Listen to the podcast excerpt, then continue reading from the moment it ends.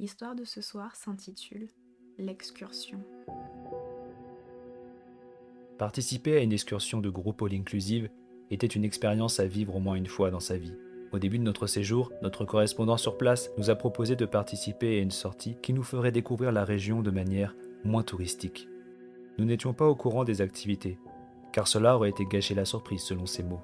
Il est natif de l'île et semble connaître les secrets de chaque lagune, chaque plage. Nous avions donc une journée devant nous pour imaginer nos aventures du lendemain. Sortir des sentiers battus était une habitude pour nous, et nos vacances étaient souvent accompagnées de fausses mésaventures qui finissaient toujours bien, à croire que le Saint-Bernard des randonnées était toujours derrière nous, à nous protéger.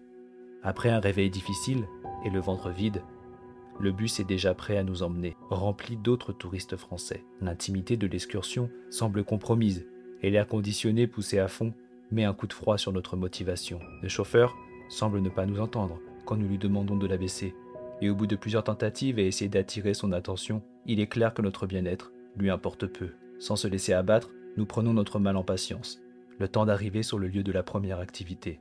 Les champs de canne à sucre défilent devant nos yeux comme des moutons, et le sommeil nous rattrape facilement. Ce court moment de somnolence ne fut pas reposant, et c'est la voix grave du conducteur qui annonce que c'est le moment de descendre. Les uns après les autres, nous descendons et sommes accueillis par un homme encore plus silencieux que notre chauffeur. Son regard se pose sur chacun d'entre nous, alors que nos yeux s'arrondissent devant son visage recouvert de cicatrices. On aurait dit que quelqu'un avait essayé de dessiner un sourire sur sa peau. D'un geste de la main, il nous fait signe de se diriger vers la gauche, où des quads nous attendent. C'est donc une sortie sportive, et à en juger par le mauvais état des quads, nous allons rouler sur des terrains accidentés. Celui-ci n'attend pas que chacun prenne en main l'engin, qu'il disparaît déjà au bout de l'allée boueuse. Le groupe suit le chemin péniblement, depuis une dizaine de minutes, et certains quads commencent à faire des bruits bizarres, comme si le moteur cliquetait. Nous n'avons aucune connaissance en mécanique, et la jungle environnante est vide de toute présence humaine. Je me retrouve en dernière position, et le quad devant moi fait des bruits de moins en moins rassurants. Soudain, le chemin vire subitement sur la gauche, et devant nous, la vue s'ouvre sur l'océan. 100 mètres plus bas, c'est une immense falaise. Le reste du groupe a déjà passé cet endroit. C'est alors que le quad devant moi émet un ultime bruit inquiétant, et les deux roues arrière se détachent de l'engin. Le reste du véhicule et son passager ratent totalement le virage et disparaissent de mon champ de vision en tombant dans le vide. Aucun bruit ne suit, pas de cri. Mon quad s'arrête et quand je me penche au-dessus du vide, seules les vagues me renvoient mon regard. Tout s'est passé en quelques secondes. Personne n'a rien vu à part moi. Personne n'a rien pu faire. Et cet individu est tombé. Simplement. Mort. La panique commence alors à me submerger. Mais je dois rattraper le guide. Et le prévenir. Mes mains tremblent. Et j'ai du mal à tourner l'accélérateur. Le chemin défile à une vitesse surnaturelle autour de moi, alors que j'aperçois la colonne de quad. Certains crient en me voyant passer à toute allure. Quand je rattrape le guide, ce dernier est déjà debout à côté d'une table, recouverte de noix de coco ouvertes. J'essaie de trouver les mots, en espagnol, puis en anglais, mais ce dernier n'a pas l'air de saisir l'horreur de la situation. Il me tend une coco avec un grand sourire. J'essaie d'expliquer la situation aux autres touristes, mais chacun est trop heureux de boire quelque chose de frais pour m'écouter et me prendre au sérieux. Très vite, je me retrouve impuissant. Avec ma boisson exotique au milieu des autres, je laisse tomber la noix pour aller rapidement vomir. Une fois chacun des touristes repus, la balade reprend son cours et personne ne semble remarquer qu'une personne manque à l'appel. Je suis sous le choc et mon quad suit la colonne sans que j'aie à modifier ma trajectoire. Encore une dizaine de minutes qui passent et nous sommes maintenant sur une plage. Une plage magnifique, mais le cœur n'y est pas. Et surtout, je n'arrive pas à déterminer le malaise qui me prend. Rien à voir avec l'accident. C'est plus comme un sixième sens qui me dit de courir vite et loin, mettre le plus de distance possible entre cette île et moi. Alors que la sueur dégouline de ma nuque, un autre guide vient de rejoindre le premier. Il ne semble pas être plus loquace que l'autre.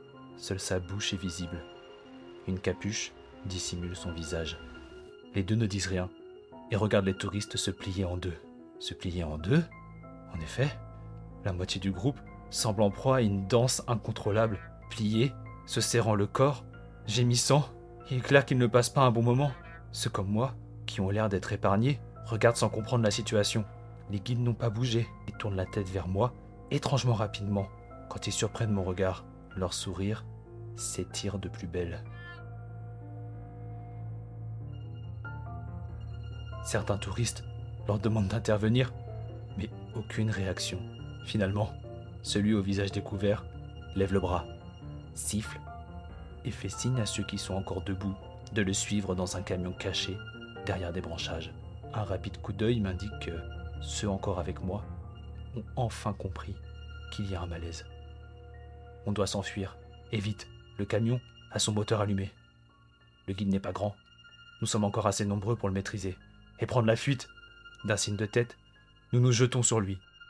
Il ne se défend même pas. Nous ne voulons pas lui faire de mal, mais dans l'échauffourée, il se réceptionne mal, et son bras semble avoir un angle bizarre. Pourtant, il ne réagit toujours pas, seul son sourire persiste. Je m'agrippe à la va-vite, à la remorque du camion, alors qu'il démarre en trombe. Le guide ne bouge pas, alors qu'il est rejoint par l'homme à la capuche, une machette à la main, pour le libérer. Sa machette semble recouverte d'un liquide sombre, mais le crépuscule est trop avancé pour déterminer ce que c'est.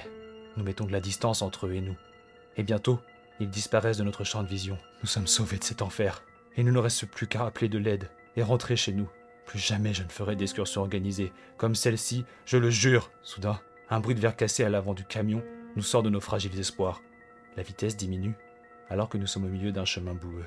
J'essaie de voir ce qui se passe à l'avant, en me tenant au barreau de la remorque. Je lâche un cri sans pouvoir me contrôler. Le pare-brise a été transpercé par une machette sombre. Il a fini sa course dans la bouche de la touriste au volant. La raideur de son corps indique qu'elle est morte sur le coup. Je suis en train de regarder le pare-brise quand mon œil est attiré par un mouvement à l'extérieur. Dans la lumière des phares, le guide au visage caché se tient debout. Il sourit toujours et fait tomber son capuchon. C'est notre correspondant, celui qui nous a vendu cette excursion. Et je me rends compte maintenant, il a le même visage que celui aux cicatrices.